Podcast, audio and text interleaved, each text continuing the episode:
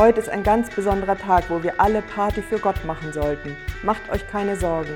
Sich an Gott zu freuen, ist wie eine Impfung gegen Frust. Naja, und dann war ich natürlich endgültig neugierig und habe mich damit befasst. Ich bin ja schon seit Wochen beschäftigt mit diesem Thema Pfingsten. Da habt ihr vor einiger Zeit von gehört. Und jetzt habe ich noch was Neues dazu ausgegraben. Und zwar geht es darum, Feste zu feiern. Und zwar christliche Feste. Ich habe nämlich in dem Buch Nehemia gelesen. Das ist eher unbekannt, das ist mitten im Alten Testament irgendwo zu finden. Und inspiriert bin ich auf zweierlei Weise. Das eine war durch mein Theologiestudium. Da geht es im Moment darum, wie lernt man eigentlich und wie lehrt man. Natürlich mit dem Schwerpunkt, wie lehrt man etwas aus der Bibel, aber man kann es auch allgemeiner fassen. Wie bringt man anderen etwas bei, sodass es auch wirklich haften bleibt? Und dann bin ich noch inspiriert äh, worden durch die HTB Leadership Konferenz, äh, bei der ich äh, zugucken konnte. Das ist ja heute äh, online alles möglich, auch wenn das in London stattgefunden hat.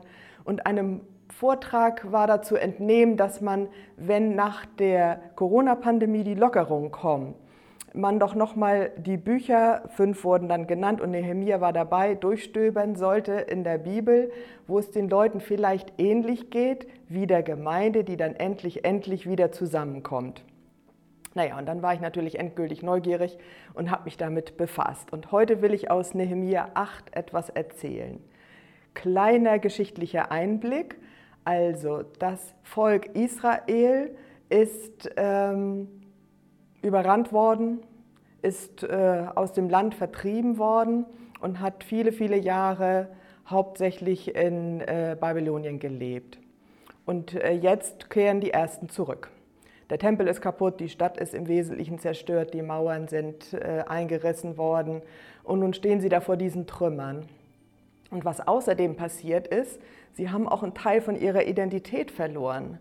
Sie haben nämlich gar nicht mehr zusammengefunden. Für die war das ja im Gottesdienst feiert man Feste, äh, im Tempel feiert man den Gottesdienst. Und wenn man dann nicht äh, in den Tempel gehen kann, wie soll man dann Gottesdienst feiern? Da sind sie auch ziemlich sozusagen von abgekommen und haben gar nicht mehr so richtig gefeiert. Und jetzt stehen sie da mitten bei den Ruinen. So langsam fangen sie mit dem Aufbau wieder an und plötzlich graben sie alte Schriftrollen aus und da steht das alte Gute, was Gott über Mose hat aufschreiben lassen, äh, wo unter anderem auch drinne steht, äh, wie die Feste gefeiert werden sollten. Und jetzt sind sie alle ganz in Wallung und überlegen, was sie nun machen sollen. Und da setzt das ein. Und ich finde es so wundervoll. Sie lesen also aus diesen alten Schriftrollen und plötzlich entdecken sie, das ist ja unsere Grundlage, das ist die Basis, auf der wir eigentlich hätten leben sollen. Und sie entdecken das wieder. Und erstmal sind sie am Weinen und Schluchzen, weil sie all das wiederfinden, was sie verpasst haben, was sie eigentlich hätten machen sollen, wo sie mit Gott in Verbindung hätten bleiben sollen, aber irgendwie das ähm, nicht auf die Reihe gekriegt haben. Aber jetzt gibt es ja eine neue Chance. Und dann planen sie sofort das nächste rauschende Fest. Und es gibt so eine wundervolle Bibelstelle, die will ich gleich mal zum Besten geben. Erstmal die ältere Variante, die wird den äh, vielen Zuhörern auch eher bekannt sein. Da heißt es, seid nicht bekümmert, denn die Freude am Herrn, sie ist euer Schutz. Eure Stärke heißt es auch in der Luther-Übersetzung. Und sehr viel cooler klingt es natürlich, wenn man in die Volksbibel guckt. Die habe ich ja auch mitgebracht. Da lese ich auch noch ein Stückchen mehr dazu vor. Jetzt geht erstmal schön essen und auch was trinken. Gönnt euch was richtig Gutes und gebt auch was an die Leute ab, die gerade pleite sind.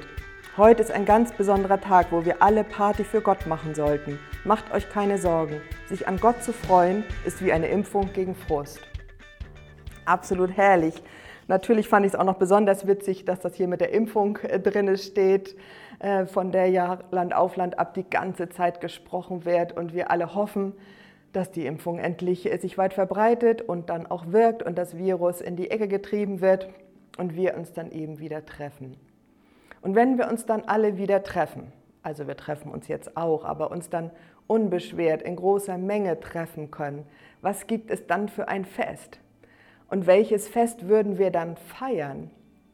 Welche Sorte Party werden wir dann feiern? Und ich kann mir als Gemeinde nur vor, vorstellen, dann feiern wir einen riesigen Gottesdienst Und natürlich gleich hinteran wird das Gemeindefest noch erweitert. So könnte ich mir das dann vorstellen. Und warum machen wir das?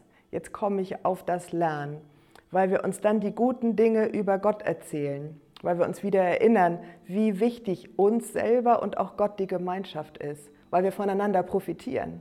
Wir können das auch ein bisschen auf digitalem Wege und wir nutzen die Chancen, so wie wir sie haben.